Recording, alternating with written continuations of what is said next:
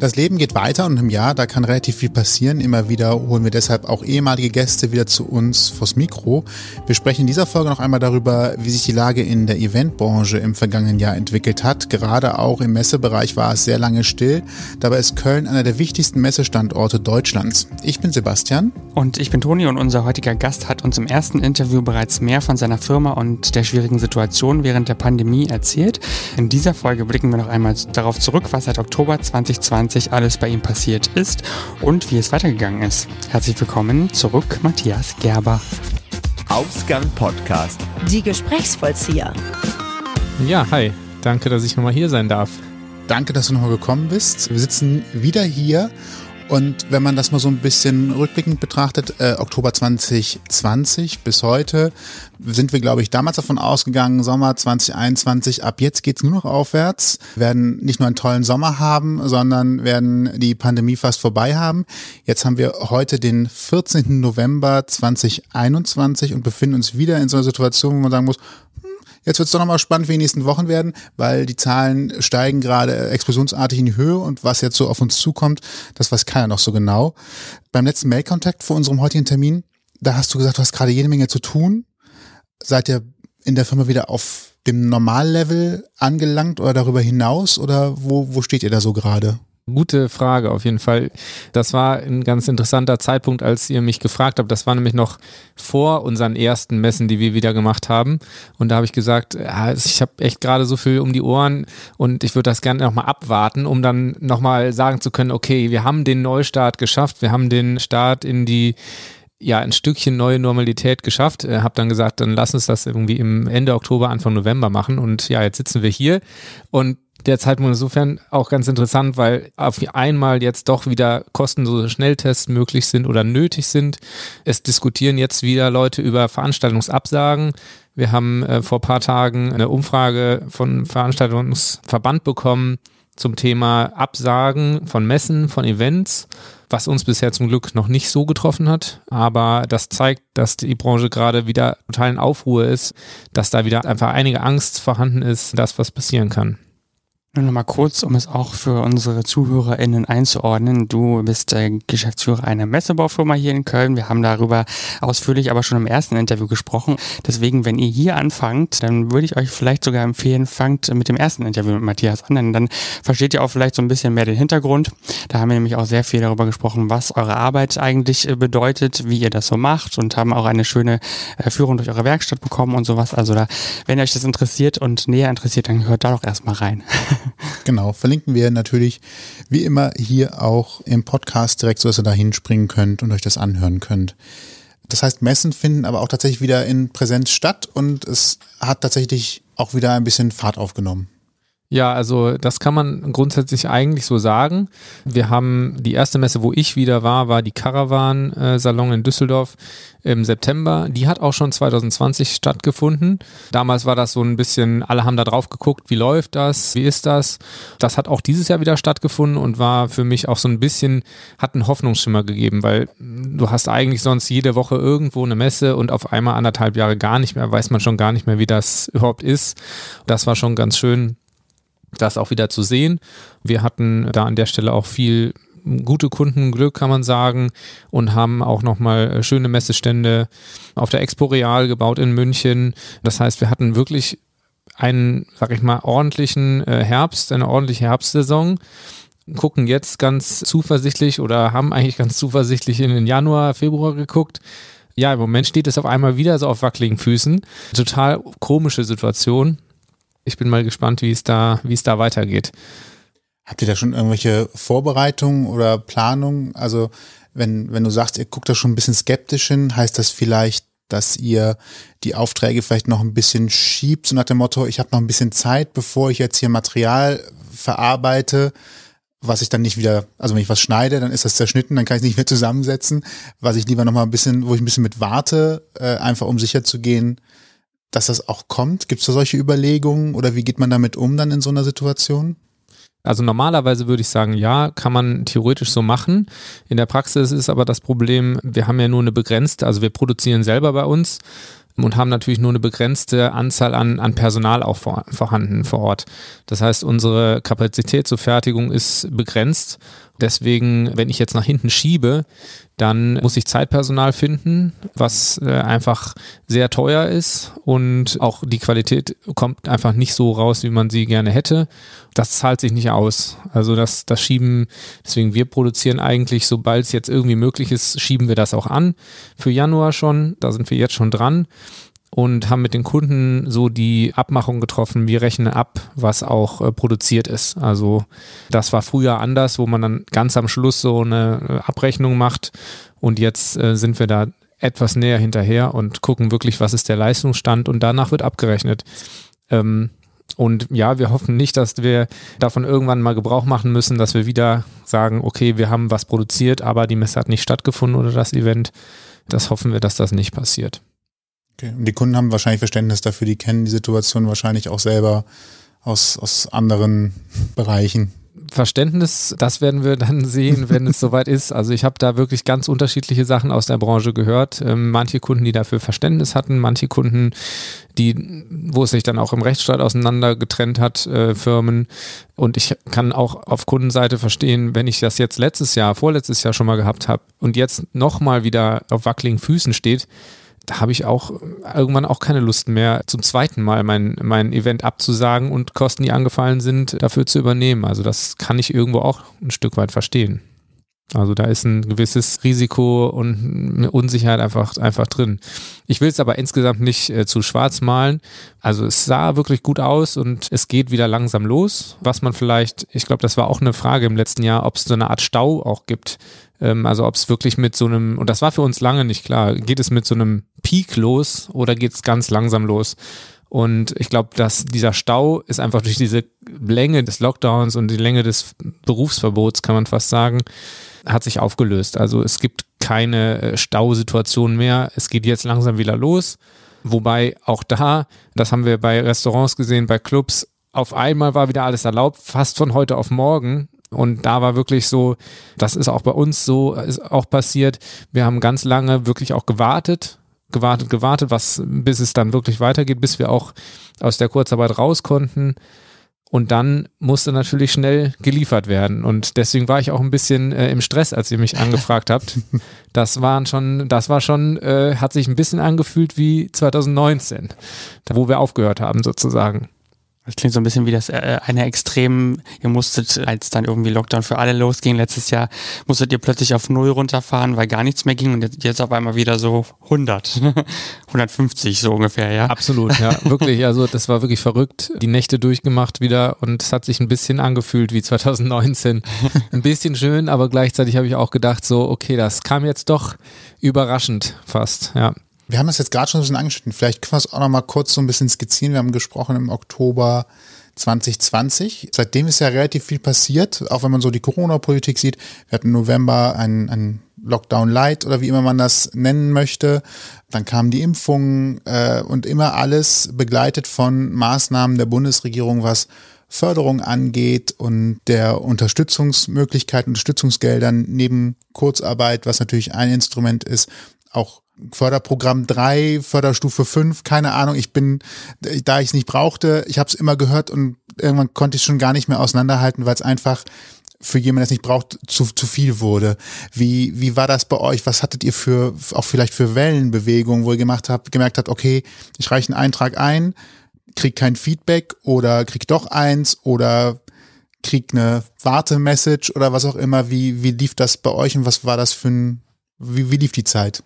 Ja, also du hast es eigentlich sehr gut beschrieben. Die Handbewegung war die Achterbahn ähm, und äh, das ähm, klingt jetzt so nett, aber äh, das war wirklich ähm, wirklich viel Arbeit. Also ähm, da muss ich sagen, also das ist mir negativ oder das ist das, was mir wirklich wehtut, einfach so viel Zeit in Anführungszeichen verschwendet zu haben für Bürokratie, die einfach notwendig war. Wir haben von Monat zu Monat uns da oder von Woche zu Woche durchgehangelt. Was sind die aktuellen Regelungen? Was ist mit Kurzarbeit? Welche Mitarbeiter dürfen arbeiten? Welche sollen? Welche müssen? Wir hatten letztes Mal waren wir kurz davor, dass wir unseren äh, Kredit bekommen von der Bank. Dann stand das wieder auf der Kippe.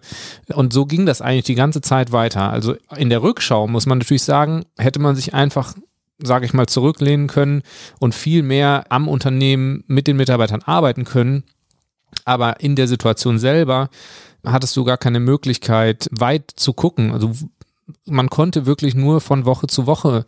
Teilweise haben wir da wirklich gesagt, so diese Woche bleibt ihr zu Hause, nächste Woche kommt ihr. In der Rückschau ist das wirklich so viel verschwendete Kapazität gewesen, total traurig. So war es aber halt, ne? Hinterher ist man immer schlauer. Das konnte man einfach in der Situation nicht sehen. Ja, das ist das Einzige, was mir so negativ wirklich auch im Gedächtnis bleiben wird, dass man, man hätte da wirklich die Zeit noch ganz anders nutzen können, wenn man es natürlich gewusst hätte, aber das äh, ja, weiß niemand oder hätte niemand wissen können, denke ich. Hat das denn mit den Förderanträgen alles so geklappt? Also es gab ja immer große Versprechungen, wir unterstützen und so weiter. Hat das, hat das funktioniert oder gibt es Sachen, auf die du heute noch wartest? Wie ist so da das, das vielleicht jetzt Resümee November 2021? Ja, also man muss schon sagen, dass durch die Förderungen, die es gab, Überbrückungshilfen 1, 2, 3, 4 und wie du alles schon gesagt hast und Plus und Doppelplus und die Namen haben wirklich kein Ende genommen. Das hat natürlich schon sehr geholfen. Also äh, das, ohne das wäre es definitiv nicht gegangen dann säßen wir jetzt auch nicht hier. Ich glaube, damals, ich weiß gar nicht, was ich da gesagt hatte oder was sie hatten wir gesagt, so ein paar Monate werden wir mit, den, mit dem Kredit überleben können und dann ist auch vorbei. Und ohne die Überbrückungshilfen wäre es definitiv nicht gegangen. Aber wir wissen noch alle nicht, ob wir die wirklich so behalten können. Das wird sich erst in einiger Zeit zeigen. Es gab da sogenannte solche, solche Listen, wo man wirklich nachgucken konnte, was wird wahrscheinlich übernommen. Die wurden aber auch ständig angepasst. Also im Februar, März war dann auf der Liste äh, auf einmal Hygienemaßnahmen, ähm, Umbau, äh, Toiletten, sanitäre Anlagen. Äh, ganz viele Leute haben ihre Klos umgebaut und zwei Monate später war, war es einfach nicht mehr auf der Liste. Und dann hieß es dann halt nur noch, wenn es halt für Corona Hygienestandards verbessert. Ein Glück haben wir das nicht gemacht. Ne? Ähm, dieses Risiko hatte man immer. Reparaturen, auch ein super Beispiel. Man hätte richtig viel reparieren können. Das war quasi nicht limitiert. Und ein paar Monate später hieß es dann, ja gut, natürlich nur in etwa so viel, wie man sonst immer gemacht hat. Da war es dann auch gut, manchmal eben nicht zu sehr vorzupreschen, sondern da ein bisschen, ja, ein bisschen konservativ einfach an die Sache ranzugehen werden es aber trotzdem erst später wissen. Äh, erst im, ja, in den nächsten Jahren wird man wissen, ob man alles behalten kann, ob alles unterstützt wurde, was man hofft, was unterstützt wird. Hm, ja, das wird man dann erst rausfinden. Eine Frage, die man sicherlich auch später nochmal fürs gesamte Handeln, auch, auch für euch nochmal stellen kann. Großer Teaser und Cliffhanger. Wenn, wenn du daran denkst, wie man so Förderungsbedingungen stellt und, und äh, vielleicht bringt. Du musst dich jetzt durch viele Anträge durcharbeiten oder ihr auch insgesamt, wahrscheinlich mit dem Steuerberater zusätzlich on top. Es gab ja am Anfang der Pandemie schon so Vorschläge, die halt lauteten nach dem Motto, lasst uns das doch über das Finanzamt machen. Das Finanzamt weiß, wie viel Umsatz es in den Vorjahren gab und kann halt entsprechend regulierend hingehen und sagen, okay, hier gibt es einen Fehlbetrag zwischen Einnahmen und dem, was letztes Jahr Einnahmen oder im Schnitt in den letzten fünf Jahren als Einnahmen gegenüberstand. Lass uns doch gucken, dass wir die Förderung in irgendeiner Art und Weise daran orientieren. Wäre das ein, aus deiner Sicht heute eine interessantere Idee gewesen oder hast du eine ganz andere Idee, was man hätte vielleicht besser machen können für alle Seiten? Tja, das ist, das ist wirklich schwer. Also es gab ja noch diese November-Dezember-Hilfe, die sich da auch am Umsatz orientiert hat. Für uns leider nicht so optimal, weil wir hatten unsere Messesaison bis Oktober letzten äh, im 2019. Insofern ähm, hat uns die Dezember, äh, November, Dezember Hilfe jetzt da nicht so viel gebracht. Ähm, hat man ja auch dann schnell gesehen, dass das eigentlich irgendwie ein kleines Versehen war, irgendwie das an den Umsatz zu koppeln und schon gar nicht für diese zwei Monate nur. Also es wäre schön, wenn man halt, oder es wäre schön gewesen, hätte man wirklich klare Regeln gehabt, was wird gefördert, was nicht. Das wäre einfach schön gewesen, wenn das besser ausgearbeitet worden wäre vorher. Ja, die Programme wurden ja auch immer von Monat zu Monat dann verlängert. Zuerst war es bis Juni, dann bis September, dann wieder bis Dezember. Jetzt ist schon wieder in der, in der Überlegung, der Verband äh, der Veranstaltungswirtschaft hatte schon gefordert, dass es weitere Hilfen geben muss jetzt, wenn äh, wirklich wieder Lockdown kommt oder Veranstaltungen nicht zugelassen werden. Das heißt, es ist durchaus möglich, dass es auch nochmal weitergeht damit. Und ja, das äh, lässt sich eben wirklich nicht überblicken. Also das, das wäre das, was man ja, schöner oder besser mach, hätte machen können, ähm, dass man einfach da eine Klarheit schafft, was darf ich denn jetzt be beantragen und was nicht und was wird gefördert und was nicht. Das ist einfach so ein bisschen den Unternehmen jetzt selber überlassen gewesen, was äh, nehme ich in Anspruch und dann wird es irgendwann mal festgelegt, ob das auch gestimmt hat oder nicht. Hm, so ein bisschen Glücksrad. Es ist wirklich, ja, Glücksrad ja. trifft es wirklich gut, ja. Du hattest im letzten Jahr noch, äh, weil wir gerade beim Thema Förderung sind, und ich glaube, das ist die letzte Frage auch dazu. Du hast letztes Jahr noch gesagt, dass es so Förderprogramme gibt, wo es dann auch immer um die Anzahl der Mitarbeiter geht und hast gesagt, ihr seid da so ein bisschen auf der Kippe, weil ihr halt unterhalb einer, einer gewissen Förderungsgrenze seid für einen bestimmten Betrag. Hat sich das nochmal irgendwie ausgewirkt oder war die Mitarbeiterzahl irgendwann unerheblich und es ging um andere Kriterien? Also das war im Zusammenhang mit dem, mit dem Kredit äh, eigentlich zu sehen der über die NRW-Bank damals uns äh, ja gewährt wurde oder gewährt wird. Da war das so ein bisschen im Zusammenhang. Das hat alles eigentlich soweit funktioniert, wobei man auch da sagen muss, darüber gesprochen hatten wir mit unserer Bank bereits im April. Es ist dann Ende des Jahres geworden, bis das dann auch wirklich irgendwann mal spruchreif war. Da muss man auch einen langen Atem haben, ne? Ja. Also ich meine, wenn man einen Kredit aufnimmt, weil man erkennt, okay, es könnte eng werden und muss dann neun Monate warten, das kann vielleicht an der einen oder anderen Stelle für das eine oder andere Unternehmen auch schwierig werden. Ja, ja, auf jeden Fall. Also das, äh, da musste man wirklich, wirklich länger warten und ähm, ich glaube, es hat auch einige Unternehmen auch getroffen, die nicht mehr dabei sind. Viele haben sich wirklich verkleinert, haben auch direkt am Anfang der Pandemie ähm, viele Kündigungen ausgesprochen. Das haben wir glücklicherweise nicht machen müssen, konnten unser gesamtes Team eigentlich so mitnehmen war das wichtigste und das schönste Kompliment sozusagen, dass auch die allermeisten auch geblieben sind und nach wie vor auch wirklich Spaß und Lust auf Messe haben und auf dieses Eventgeschäft, was ja doch auch gerade beim Start direkt wieder Samstag, Sonntag, volle Kanne durch. Aber irgendwie ist es auch eine interessante Branche nach wie vor. Adrenalin und Spannung. Ja, wenn du sagst, die meisten sind auch welche von sich ausgegangen, weil sie halt einfach keine Perspektive in dem Moment gesehen haben bei euch oder im Job allgemein.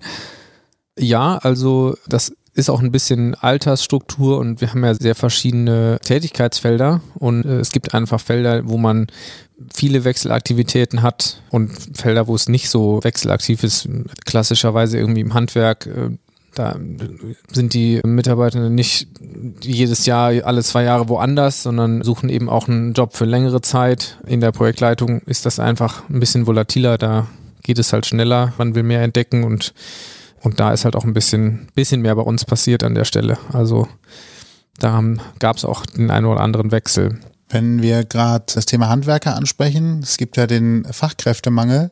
Macht sich das bei euch noch irgendwie bemerkbar? Also jetzt gerade zumindest in dem aufsteigenden Segment, als es wieder, als wieder mehr los war, habt ihr da dann nochmal zusätzliche Kräfte gesucht und merkt ihr da, dass es wirklich der Arbeitsmarkt gerade sich unter Umständen verschoben hat. Man hört ja immer so viel Fachkräftemangel, es ist schwierig, Mitarbeiter zu finden. Der Markt ist leergefegt. Seid ihr davon auch in irgendeiner Art und Weise betroffen? Und keiner will mehr Handwerker werden, so, so ungefähr, so klingt das immer, ne? Alle wollen digital arbeiten, vielleicht Medien machen oder sonstiges. Jetzt kommt der Werbeblock. Oha. Wenn, wenn, ihr, wenn ihr Architekt seid, Projektleiter, äh, Schreiner, Tischler, äh, CNC-Programmierer, Lagerist ähm, oder Einkäufer, dann meldet euch doch gerne bei uns. ist das eine gute Antwort auf deine Frage? Das ist eine sehr gute Antwort. Bildet ihr ihn auch selber noch aus?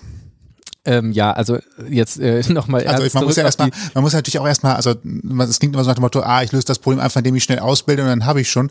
Jetzt muss man natürlich dazu sagen, die Ausbildung alleine braucht schon mal in der Regel mindestens drei Jahre und auch dann kommt ja erstmal noch ein bisschen Berufserfahrung dazu, die man auch haben muss. Die kriegt man in der Ausbildung auch, aber es gehört ja nochmal mehr dazu, als einfach nur drei Jahre nebenher mitgelaufen zu sein. Ja, ja, das stimmt. Also nochmal eben zurück zu deinem, zu deiner ursprünglichen Frage. 2019 war das so, bevor alles losging, war das wirklich eins der höchsten oder schwierigsten Probleme, die man, denen man sich stellen musste, eben, wie kriege ich Mitarbeitende dazu?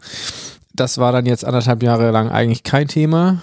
Jetzt ist es doch wieder sehr, sehr, sehr akut geworden und äh, man merkt dann doch, auch um wieder weiterzukommen, also ähm, wirklich auch neue Dinge zu machen. Wir haben coole neue Sachen einfach gemacht während der, während der Pandemie, coole neue Geschäftsfelder wirklich auch ähm, ausprobiert und, und reingegangen und ähm, ja, da brauchen wir wirklich dringend mehr Personal und würden da auch gerne, gerne in allen Bereichen wirklich auch mehr, mehr ausbauen.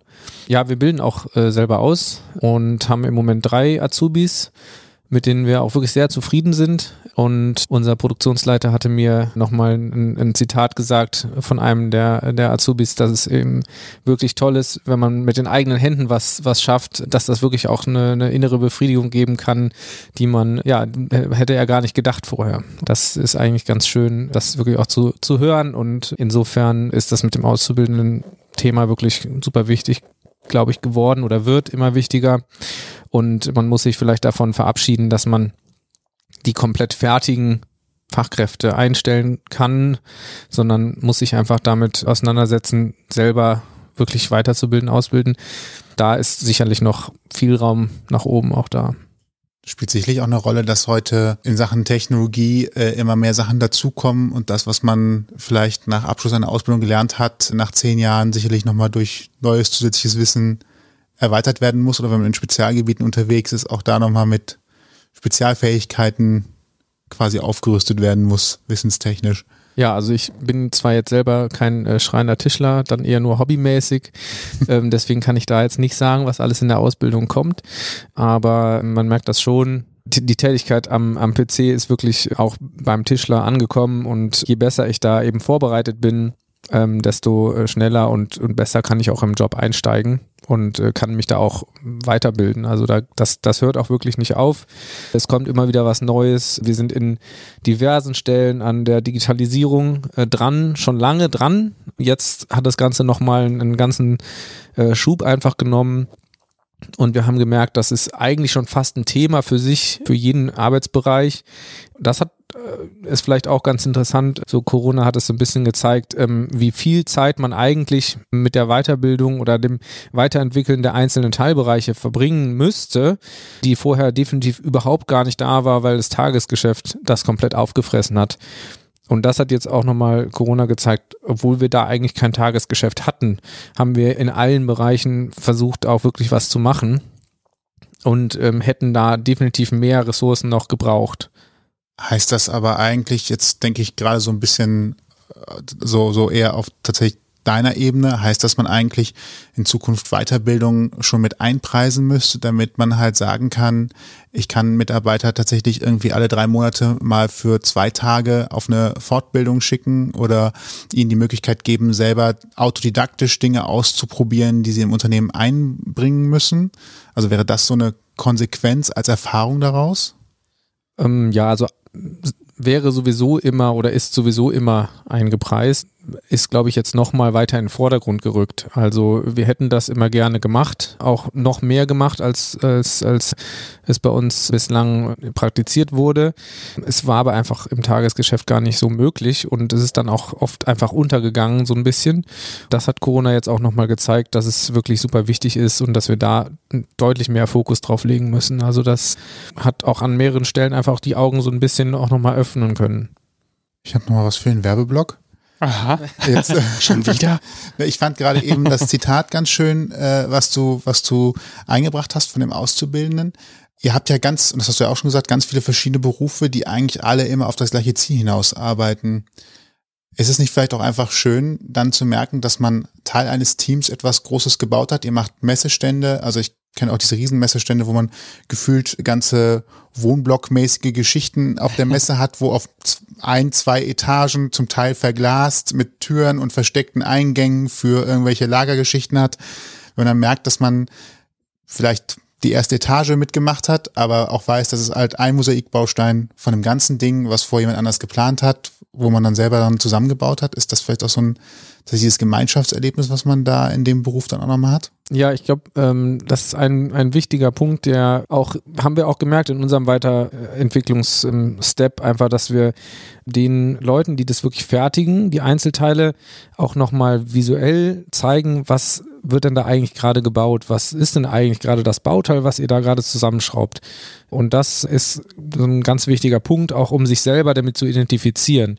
Und das macht dann auch Spaß, denke ich. Also das äh, ist dann einfach schön, wenn man sieht, das habe ich jetzt gebaut, das steht jetzt da in München auf der Messe oder in dem Museum und alle Leute gucken das an für die nächsten Jahre. Oder der es plant, dass er dann tatsächlich mal innerhalb kurzer Zeit sehen kann, wie sowas aussieht. Normalerweise ein Architekt, der ein Haus plant oder ein Haus baut, der hat dann erstmal ein halbes Jahr damit verbracht, das zu zeichnen.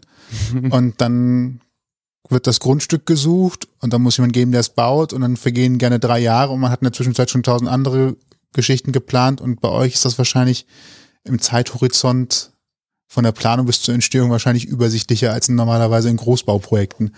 Ja, das, äh, das schon, aber das halbe Jahr haben wir auch mindestens. Also okay.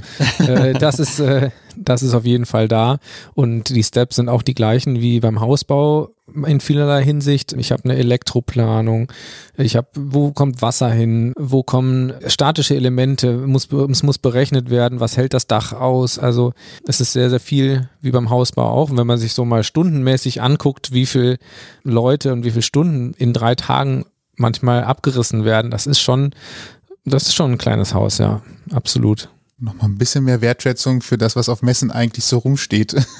ja, total. Das ist, ich glaube, man, man macht sich gar kein Bild davon, wie viel Arbeit das im Vorfeld ist und dann natürlich auch am, dann beim Bau selber und äh, ne, man geht da so rein und denkt, äh, findet das schön und bewegt sich da drauf, aber man, man macht sich halt kein Bild davon, wie viel Aufwand davor drin steckt. Ne? Aber ich glaube, das ist bei Kreativität immer so, dass äh, vieles, was leicht aussieht, sagt man ja immer, das in Wahrheit aber unheimlich ja, um, umfangreich und schwierig teilweise. Ne?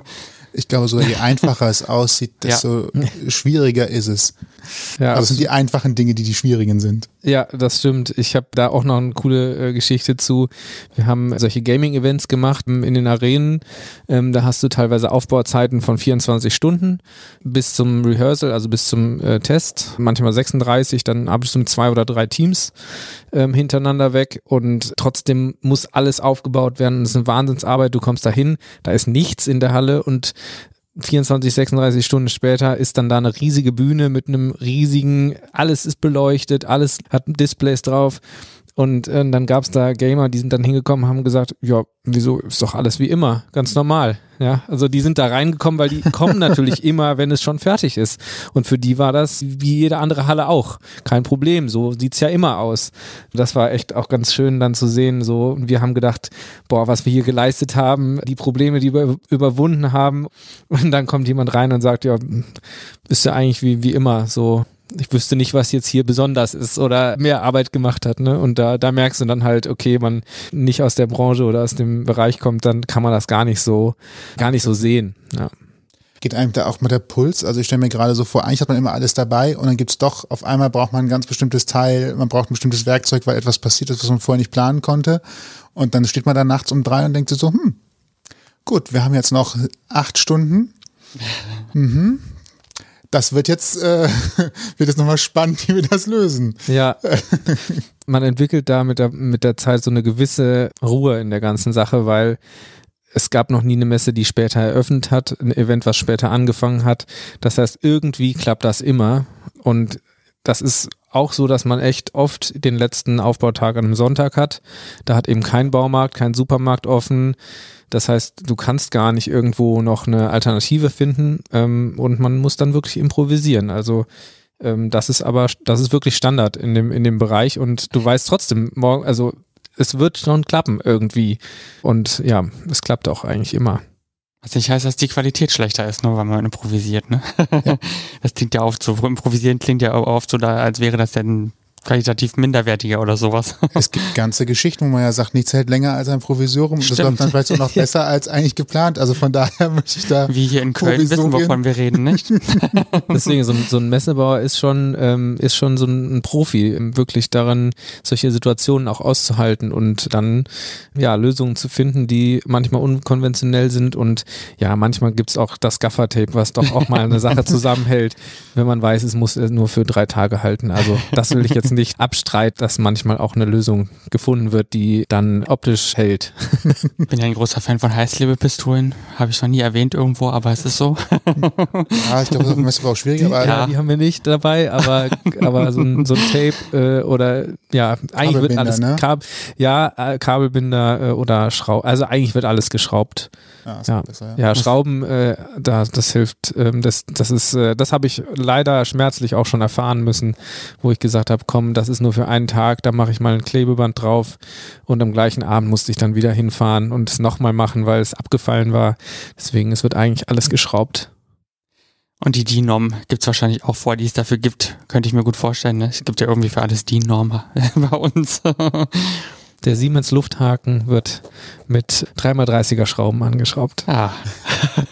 Ich würde gerne nochmal kurz zum Personalmangel äh, beziehungsweise eher zum Nachwuchs zurückkommen und äh, irgendwie habe ich also, warte mal, wann habe ich Stellen gesucht? Letztes Jahr habe ich Stellen gesucht und da ist dann schon auch äh, in anderen Branchen, zum Beispiel im Handwerk, stand oft drin irgendwie so, ja, Abitur und man hat das Gefühl, man braucht irgendwie mittlerweile für alles Abitur, darunter geht eigentlich gar nichts mehr.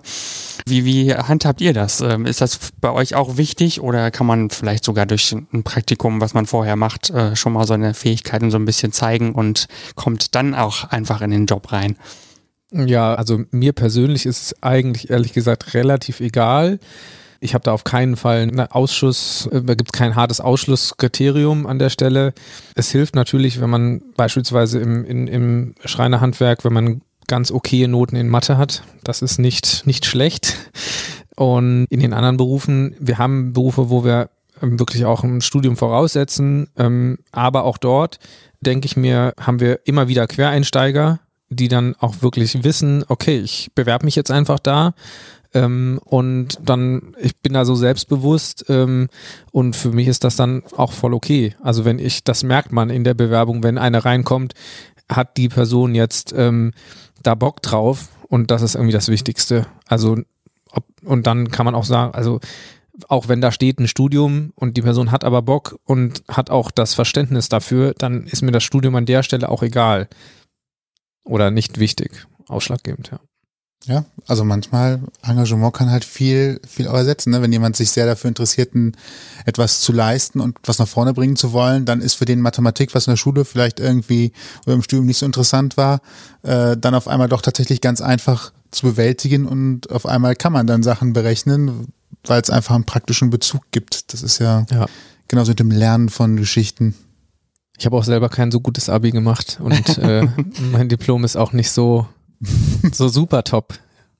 Deswegen Ja, habe ich da echt Verständnis für. Äh, Ich habe sogar lieber jemanden, der auch ein bisschen länger studiert hat und ähm, auch noch was nebenbei gemacht hat, als die, denjenigen, der die beste Note hat. Also darauf gucke ich eigentlich nicht, sondern auf das Gesamtbild. Irgendwie, wie, wie, wie stellt man sich da und dann ähm, ja, hat man irgendwann einfach auch so ein Bild ähm, von den Personen. Ja, ich bin da auch der Meinung, also Noten sind nicht alles, auch wenn sie vielleicht gute sind. Es ist auch schön und gut, aber am Ende des Tages geht es bei euch ja auch gerade so sehr viel um Praxis und um Arbeit in der Praxis und nicht nur irgendwie auf dem Papier. Ne? Und also ich finde, da zeigt sich dann erst, ob jemand auch wirklich was kann, sage ich mal so. Ne? Also Ja, der das- Praktikumstag, der ist schon, ist schon wichtig. Ja. Den machen wir eigentlich immer, auch um zu gucken, passt es vom Team her. Und spätestens nach ein, zwei, drei Tagen weiß man, ob das grundsätzlich funktioniert oder eben nicht. Das sieht man eigentlich ziemlich schnell. Ähm, ich denke, das ist wahrscheinlich in den allermeisten äh, Jobs so. Und total wichtig irgendwie, weil ja, äh, ich hatte auch immer gedacht, eigentlich sind, sind die Firmen ja alle irgendwo gleich und man hat doch überall das Gleiche äh, im Prinzip. Aber das haben wir auch festgestellt, jetzt auch, wo man sich noch mal ein bisschen ausgetauscht hat äh, untereinander in, von den Firmen her, dass doch sehr unterschiedlich ist. Also die Firmenkultur, wie man an Jobs rangeht, kann, ist wirklich unterschiedlich. Das hätte ich vorher nicht so gedacht. Ich dachte, es ist schon eher sehr ähnlich. So gibt's dann auch für jeden Kunden die passende Firma. Vielleicht muss man es auch so rumsehen. Ja, genau, genau. Das stimmt. Ihr habt ja auch beim Bau des Impfzentrums mitgeholfen. Das ist ja quasi so ein, so ein Mosaikbaustein raus aus der Krise durch mit Anpacken in der Krise. Hat das bei euch auch irgendwie so motivationsmäßig für einen Schub nochmal gesorgt? Also so ein bisschen mit Anpacken nach vorne gehen? genau genommen, das Impfzentrum haben wir nicht gemacht, Mhm. aber äh, sehr viele Corona-Testzentren. Ah, okay. Und das war ganz lustig eigentlich. Angefangen mit einer kleinen Anfrage, habt ihr da mal ein bisschen ein paar Wände und so, ähm, bis hin zu, wir müssen übrigens bis übernächste Woche 100 Testzentren bauen. Uh. Das war auch so ein kleines Auf und Ab. Das war ganz interessant, weil auch dort die Betreiber ja oft aus der Eventbranche kommen, nicht so sehr aus dem stationären äh, Testgewerbe äh, und das heißt, man hatte da wirklich auch die Ansprüche waren dann, ich rufe abends, Freitagabends um 20 Uhr an und brauche Sonntag das Testzentrum aufgebaut. Das war auch teilweise echt eine Herausforderung, aber hat auch Spaß gemacht. Also das war auch eine ganz coole Zeit. Ja, hat auf jeden Fall so ein Stück weit auch geholfen im Anfang des Jahres äh, 2021. Ich muss schon die ganzen die Nummern schon überlegen, ähm, wo wir das eben gemacht haben, ja. Und jetzt geht's vielleicht wieder weiter. Man weiß es nicht, wie es jetzt, wie es jetzt ist. Äh, Im Moment scheint es sich ja wieder doch zu lohnen für die Betreiber. Und so insofern kommt jetzt vielleicht die nächsten Testzentren. Das heißt aber, ihr habt quasi schon fünf Pläne in der Schublade nach dem Motto Impfzentrum, äh Quatsch, nicht Impfzentrum, Testzentrum A, B, C, D, E. Bitte wählen Sie aus dem Katalog und äh, das, äh, je nach Größe kriegen wir es in 36, 48 oder 52 Stunden hin. das war der Plan eigentlich, bis wir festgestellt haben, dass doch alle äh, Locations komplett unterschiedlich sind. Wir wollten das eigentlich genauso machen, dass wir echt so ein, so ein Paket haben. Aber selbst bei ähm, Kabinen, die eigentlich immer gleich sind, äh, hast du doch eine andere Location, einen anderen Anfahrtsweg. Es dauert alles teilweise länger, mal kürzer. Das musste dann trotzdem individuell gemacht werden. Also selbst dort hätte man vielleicht gedacht, ist ein ganz einfaches Produkt zu verkaufen, aber selbst das hat sehr viel Abstimmungsaufwand äh, mit sich gebracht. In dieser Pandemie ist einfach nichts leicht und berechenbar. Es ist einfach, man kann machen, Hi. was man will. Wir haben jetzt November 2021, es liegen fast bald zwei spannende Jahre hinter uns mit äh, viel Höhen und Tiefen, Auf und Abs. Hat sich was an eurer Arbeitsweise geändert, wenn du das jetzt heute vergleichst mit der Arbeitsweise vor März 2020? Gibt es neue Dienstleistungen, neue Angebote, etwas, was ihr vorher nicht gemacht habt und jetzt einfach für euch standardmäßig mit dazugehört? Also die Arbeitsweise grundsätzlich ist, ist nach wie vor ähnlich. Also äh, wir haben auch nochmal mehr Wert gelegt auf solche Deadlines, dass wir einfach ein bisschen straighter die Projekte durchziehen können, dass wir unsere Werkstatt besser auslasten können und mit den Kunden nochmal mehr kommunikativ ins Gespräch gehen können. Man ist da auch näher zusammengerückt. Das ist äh, absolut einfach irre irgendwie, dass man vor, vor anderthalb, zwei Jahren hatte man ja einmal im Jahr vielleicht einen Videocall und jetzt ist das Standard und man hat doch mehr Kontakt und mehr Kommunikation mit den Kunden, was wirklich sehr, sehr positiv ist. Man rückt da deutlich näher zusammen ja, wir haben die Zeit natürlich auch genutzt, äh, weil wir auch nicht wussten, wie lange dauert das Ganze jetzt eigentlich und haben gesagt, Mensch, wir müssen irgendwas anderes machen. Kann doch nicht sein, dass wir hier mit so, so einer Produktion im Hintergrund sitzen und da einfach nichts auf die Beine kriegen und haben wirklich ganz viel überlegt, was, was kann man machen von ich, wir verkaufen Tische bis Gartenmöbel. Da haben wir wirklich durch die Bank Dinge überlegt und auch haben uns nochmal besonnen auf unser Geschäftsfeld, was wir eh schon immer hatten, Innenausbau. Also was machen wir eigentlich? Wir bauen ja, du hast es gerade gesagt, Häuser fast schon. Und was haben wir immer auch schon gemacht? Museum und Innenausbau. Und da haben wir nochmal ja einen ganzen großen Fokus drauf gelegt und haben wirklich tolle Projekte schon gemacht im Museumsbereich, die auch Tischlermäßig sehr anspruchsvoll waren. Ähm, wo wir uns auch wirklich da ein ganzes Stück weiterentwickelt haben mit unserer ganzen Produktion wirklich schöne Sachen dabei gewesen.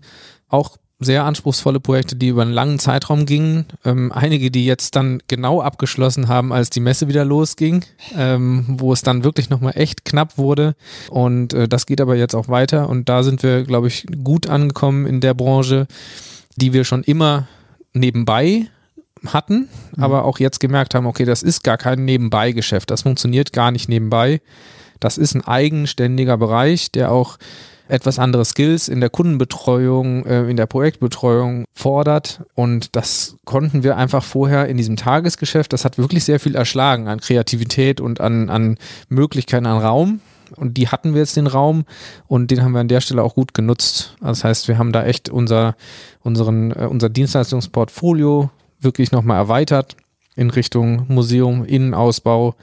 Und das läuft eigentlich ganz gut Da sind wir sehr happy mit und haben dann aber auch auf der anderen Seite gesagt, Tische oder Stühle designen und Außenmöbel ist eine schöne Sache, finden wir alle persönlich toll, funktioniert aber für uns so nicht. Da haben wir nicht, das passt einfach nicht. An verschiedenen Stellen hat sich das dann einfach gezeigt, dass das für uns nicht, nicht klappt, so wie wir aufgestellt sind. Das ist wahrscheinlich so ein Massenmarktgeschäft eher, ne? Also wenige Leute wollen was Individuelles und individuell heißt halt auch immer, dass es ein anderes Preissegment einfach ist, weil es eben nicht im Standardplan 0815 in Serie gefertigt wird. Ja, genau. Also es wäre dann individuell. Das bedeutet wieder mehr Personalaufwand, auch in der Betreuung. Es gibt halt schon wirklich Leute, gute Schreiner, die Innenausbau machen von einem Schrank, einen Schuhschrank oder äh, die auch ähm, kleine Möbel machen, kleine Möbelserien vielleicht. Und da haben wir einfach festgestellt, dass das für uns ähm, der, der Verwaltungsaufwand sozusagen pro Teil einfach zu groß ist, dass wir es konkurrenzfähig machen könnten, auch wenn wir theoretisch die Fähigkeiten dazu hätten, aber das mussten wir uns dann auch irgendwann eingestehen. Ein schönes Projekt muss ich noch, noch erwähnen, was äh, noch dazugekommen ist dieses Jahr, was jetzt richtig anläuft. Daher war ich auch auf der Caravan-Messe. Wir sind jetzt äh, Partner für einen Van-Innenausbau, also ein äh, Fahrzeug-Innenausbau sozusagen, ein Camper-Van. Das ist ein super spannendes Projekt, wo wir in Serie diese Innenausbauten herstellen für diese kleinen Van-Serien, also für solche T4, T5-Busse, wie sie jetzt wirklich auch in, in richtigem Trend einfach auch sind. Das war auch eins unserer Ideen, die wir selber hatten. Mensch, lass uns das doch machen. Das ist eine super Branche. Dann einfach gemerkt haben, ach, da, da ist, da gehört so viel dazu an Vertrieb, an an Arbeit, die man noch neben der Produktion machen muss. Und deswegen hat sich das, war das ein super Zufall, dass sich das jetzt gefunden hat. Ja, ein, ein äh, Erfinder, der diese äh, Campervans, äh, den Campervan-Ausbau erfunden hat, der uns, mit uns die dann baut jetzt. Das ist auch nochmal ein ganz neues Geschäftsfeld, was auch ja, längerfristig angelegt ist. Cool. Synergien schaffen. Ja. Nicht wahr? Du hast doch gerade eben gesagt, ihr macht jetzt mehr Videocalls. Heißt das, dass ihr dadurch vielleicht auch noch ein Stück weit agiler geworden seid bei dem Weiterbau des Messeständes oder von Messeständen oder von Werken als vorher? Weil früher wäre der Kunde wahrscheinlich vorbeigekommen, um mal kurz eine Zwischenabnahme zu machen, Fragen zu beantworten. Und je nachdem, wie weit weg der Kunde ist, macht man sowas halt nicht einmal die Woche, sondern vielleicht mal alle drei Wochen und in der Zwischenzeit ruht das. Seid ihr da an der Stelle dadurch auch ein bisschen flexibler geworden, was so Zwischenschritte besprechen angeht? Mm, also ich glaube, flexibel mussten wir schon, schon immer sein. Das Schöne ist einfach, dass man nur mit E-Mail-Kommunikation hast du halt trotzdem diesen Unterton, diesen persönlichen Kontakt einfach nicht. Und den mit so einem Videocall ist, bist du einfach direkt, weißt du einfach, was, der, was dein Gegenüber eigentlich wirklich will. Und das, das verbessert auf jeden Fall ja, das Level, auf dem man kommuniziert. Also das ist, glaube ich, der, der Punkt und führt am Ende zu zufriedeneren Kunden. Das ist ja der Fokus am Ende des Tages, denn der zufriedene Kunde kommt wieder. So ist das, das habe ich auch schon gehört. Wir haben ja in Corona relativ viel gemerkt, dass äh, man Sachen auch digital machen kann. Wir hatten das ja jetzt schon beim Thema, man kann Videokonferenzen machen, macht das jetzt auch häufiger, als das früher der Fall war. Und das gab natürlich auch bei den Veranstaltungen jetzt oft so hybride Modelle. Ich weiß zum Beispiel so was wie die Demexco, die hier in Köln stattfindet, hat so etwas gemacht nach dem Motto, wir machen es digital, aber wir machen auch so ein bisschen Präsenz, irgendwas dazwischen. Ist das die Zukunft der Messegestaltung? Also wird das dauerhaft Einzug halten? Ja, das äh, finde ich immer ein spannendes Thema, weil ich selber sehr digital bin oder sehr auch auf sowas stehe. Muss aber da sagen, in unserem Bereich, es gibt einige Messebauer und einige Branchen, wo das äh, immer mehr kommt, aber der Messeplatz und der Austausch ähm, der Leute ist wirklich, ähm, ja, ist einfach in, in Persona super wichtig. Wir merken bei unseren Kunden eher, dass sie wirklich jetzt viel gewartet haben und jetzt wirklich auch wieder auf die Messen gehen. Auch wenn die Besucherzahlen im Moment einfach noch geringer sind, aber die Qualität der Kontakte ist gut oder besser vielleicht sogar als vorher. Es gibt dann auch, muss man auch sagen, die Abteilungen wurden ja auch nicht gerade erweitert, sondern auch eher verkleinert. Insofern äh, gibt es einfach auch gar nicht die Kapazität, um jetzt noch mehr Digi oder noch zusätzlich digitale Formate dazu zu schaffen. Es bleibt einfach beim, beim klassischen Messebau. Ich würde es auf jeden Fall begrüßen, wenn man auch die digitale Verlängerung ein bisschen mehr spielen kann. Und da gibt es auch noch ordentlich Potenzial fürs, für die nächste Zeit. Aber wir merken auf jeden Fall, das Event, die Zusammenkunft, das ist das, was einfach ausmacht. Die, die, der Grund, warum ich das überhaupt mache oder warum man überhaupt auf eine Messe geht oder dieses Medium überhaupt wählt. Und das konnte man digital einfach nicht abbilden. So, da sind interessante Konzepte bei rausgekommen, auch wenn die technisch top umgesetzt waren. Ich habe auch selber an digitalen Messen dazu teilgenommen. Dann kam aber jemand durch die Tür, hat gesagt, ah, ich habe hier gerade ein Problem, akut, ich, du musst mir unbedingt helfen. Zack, war ich da, war ich abgelenkt, ne? war ich raus. Und das kann dir nicht passieren, wenn du dann live vor Ort bist. Das heißt, äh, du nimmst dir wirklich deine Zeit und hast den persönlichen Kontakt und hast auch den Zufallskontakt. Das lässt sich einfach im Moment digital nicht abbilden, was für mich positiv ist, weil wir natürlich auch äh, gerne Sachen bauen und auch Sachen erlebbar machen. Ähm, in live, in echt sozusagen. Das heißt, Menschen werden sich weiterhin persönlich treffen, was ja auch eine gute Nachricht ist, weil es ja doch irgendwie auch angenehmer ist, zumindest für solche Geschichten. Ja, das Persönliche, finde ich, darf auch nicht so ganz verloren gehen, auch wenn Digitalisierung gut ist und sein, äh, ihr, ihr Gutes hat. Ne, so.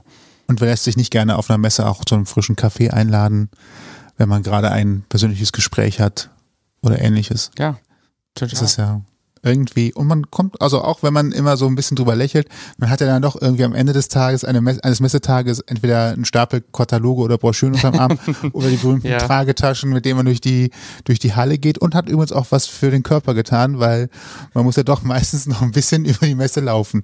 Das stimmt. Es erläuft sich ja. Ja, stimmt, da hast, so. hast, du recht. Also ich hatte auch wirklich nach der ersten Messe ordentlich äh, Muskelkater vom Laufen, weil das war man gar nicht mehr gewohnt, äh, so viel wirklich hin und her zu laufen laufen.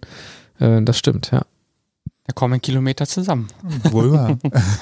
Wenn äh, eure Auftragslage, und die klingt ja jetzt so, als wäre sie doch äh, sehr gut und hätte sich vielleicht auch so ein bisschen erholt, zumindest von dem, was ich raushöre, kann man jetzt schon sagen, ihr seid über den Berg, wenn es für euch so weitergeht, oder wird das eine Weile dauern, so wie die Pandemie leider auch schon dauert?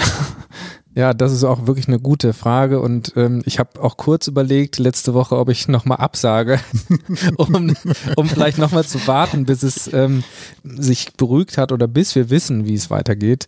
Ich kann wirklich nicht sagen, dass wir jetzt total entspannt ins nächste Jahr gucken. Also ein bisschen Motivation und Hoffnung muss man ja immer mitbringen, sonst, sonst kann man das, glaube ich, nicht aushalten. Und deswegen habe ich die auch und äh, ich glaube, dass das wird auch nächstes Jahr. Aber die Sicherheit definitiv nein. Also wir stehen wirklich nach wie vor jeden Tag aufs Neue oder jetzt auf einmal wieder vor so einer Klippe und wissen nicht, springe ich, muss man jetzt runterspringen oder äh, geht's oder tut sich jetzt der Weg auf? Und das ist schon wirklich jeden Tag eine Herausforderung, damit umzugehen. Das heißt, wir müssen wahrscheinlich nächstes Jahr nochmal sprechen und gucken, ob sich das wieder normalisiert hat. Ich finde, wir machen das jetzt einfach zur Tradition, ne? Können wir gerne machen. Nächstes Mal gibt es auch Adventskekse. Ja, gut. Trotz alledem, wir schauen ja positiv in die Zukunft. So du hast auch gerade schon gesagt, ihr sucht tatsächlich auch noch Leute. Deswegen ist jetzt hier der ultimative Hinweis. Wie findet man euch eigentlich? Also entweder weil man ein Projekt hat, wo man sagt, da möchte man euch beauftragen oder auf der anderen Seite auch natürlich diejenigen, die vielleicht sagen, ich habe Bock darauf, tatsächlich Projekte umzusetzen, wo ich dann innerhalb von einem halben, dreiviertel Jahr sehe, was vom Start bis zum bis zur Umsetzung dabei rumgekommen ist. Wie findet man euch? Also am einfachsten geht das über unsere Webseite zenit-messebau.com. Ähm, da findet ihr auch alle Jobs, die wir momentan haben, sind aktuell um die neun, die wir dort wirklich ausschreiben. Auch mal ein paar schöne Projekte, die man sich angucken kann. Und nochmal, ihr seid Mitarbeiterstamm um die 50, also letztes Mal war es knapp unter 50. Das heißt, wenn ein Unternehmen da nochmal knapp 10 Stellen, okay, ich will nicht übertreiben, 9 ausschreibt, das ist nochmal ein ordentlicher Zuwachs. Von daher ja. wird spannend. Ja, genau. Also ich äh, denke, dass wir die 50 auch bald knacken müssen und werden und in allen Bereichen da nochmal noch mal was tun. Ja. Toi, toi, toi. Das klingt auf jeden Fall sehr zuversichtlich. Und wenn ihr da draußen, die gerade zuhört, hier angekommen seid und äh, ihr habt äh, noch nicht genug gehört von Matthias Arbeit zum Beispiel, ich habe es ja schon am Anfang angeteased, äh, hört gerne nochmal in Folge 78 rein. Die ist genau vom 25.10.2020. Ich habe es nochmal schnell selbst recherchiert und äh, da erfahrt ihr auch noch mehr über die ja, Arbeit der Messebauer und über Matthias Arbeit und überhaupt. genau. Und falls euch diese Folge gefallen hat und ihr mehr hören wollt, dann findet ihr uns bei allen bekannten Streamingdiensten und natürlich überall da, wo es diese Podcasts gibt. So ist es und wir freuen uns, wenn ihr uns abonniert. Das ist kostenlos und hilft uns in eurem Podcast-Feed sichtbarer zu werden. Außerdem verpasst ihr dann auch keine weiteren Folgen mehr. Und wenn ihr Feedback habt, schreibt uns einfach über mail at ausgangpodcast.de. Und wie schon gesagt, alle Infos zur Folge, auch die Verlinkung natürlich zu Zenit, findet ihr im Blogpost zur Sendung und den gibt es auf ausgangpodcast.de. Und uns bleibt nur noch zu sagen, ich bin Toni. Und ich bin Sebastian. Und vielen lieben Dank, Matthias, für deine Zeit. Dankeschön. Und euch gute Nacht, viel Spaß beim, weil ich das letzte Mal auch gesagt habe, bügeln, aufräumen, was immer ihr gerade so tut. So ist es. Bleibt gesund. Bis zum nächsten Mal. Bis Ciao. dann. Tschüss. Ihr habt Themenvorschläge, möchtet zu Gast sein oder habt Feedback, meldet euch per Facebook, Twitter, Instagram oder E-Mail bei uns. Alle Möglichkeiten und Adressen findet ihr auf ausgangpodcast.de.